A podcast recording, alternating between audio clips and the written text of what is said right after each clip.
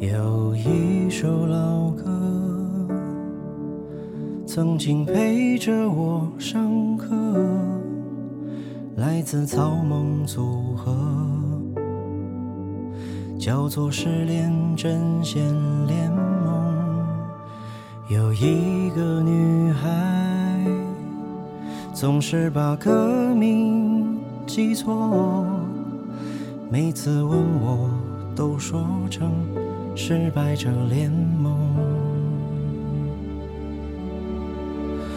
我们再也没见过，可我一直都记得。啊，大家好，欢迎收听今天的小宅当家。啊，我是你们的好朋友，我叫大长腿。我叫阿飞。嗯，好，今天呢。呃，我我们这期主题呢，主要是为了谈一谈最近新上映的一部电影啊，因为我没有看，所以请这位看过的同学发发言。好，Hello，大家好，这部电影名字就叫《火锅英雄》啊，这部在愚人节四月一号上映的电影，确实还是很不错的。我觉得啊，已经有很久没有出现让人产生一些微兴奋的电影了。火锅英雄就叫火锅英雄。这是一部在重庆拍的电影。这部电影呢，主要就是讲三位创业失败者，他们开火锅赔了钱，然后结果呢，阴差阳错的碰上了一起银行抢劫案，然后呢，又见义勇为成了英雄。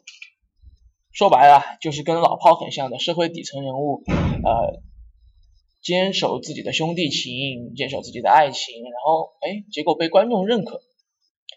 哦，你这么说起来，倒让我想起来，我前段日子看了一个影评，啊，就是说《火锅英雄》在某种意义上很像老炮，说一群在社会上混得不好，在道德上面也很难说是正面的人物，遇到另一些更加野蛮的人，因为固守原则和情怀，获得了观众的同情。哎，没错，比如说老炮啊，是那个大叔嘛，他就呃坚守自己的呃兄弟情，结果呢遇上。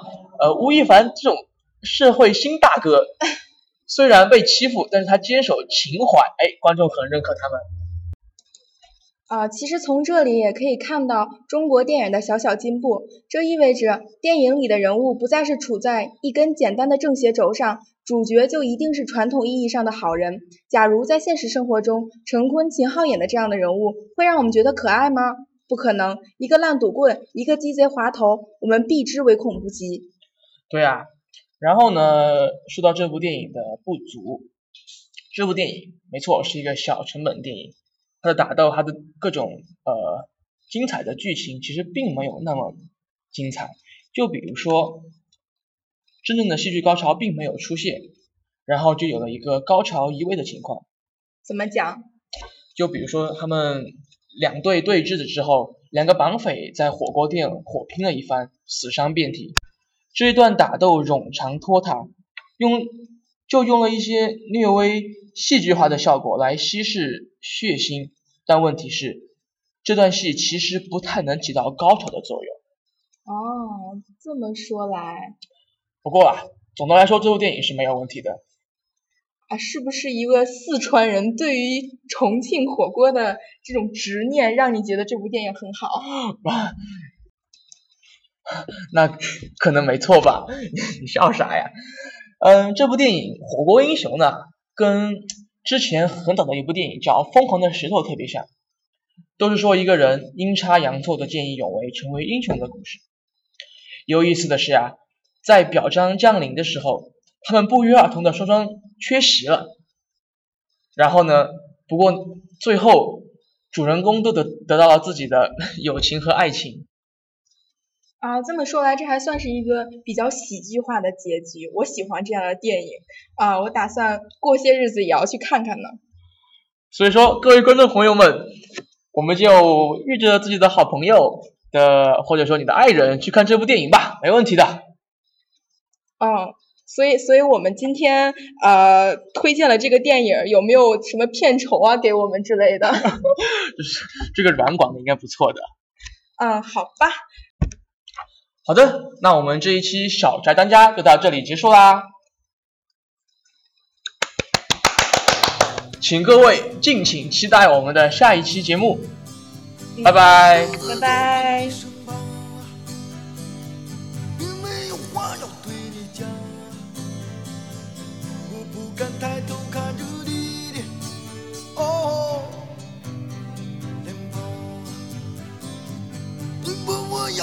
向何方，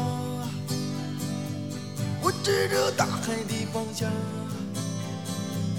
你的亲切像是给我哦赞扬。你问我要去向何方，我指着大海的方向。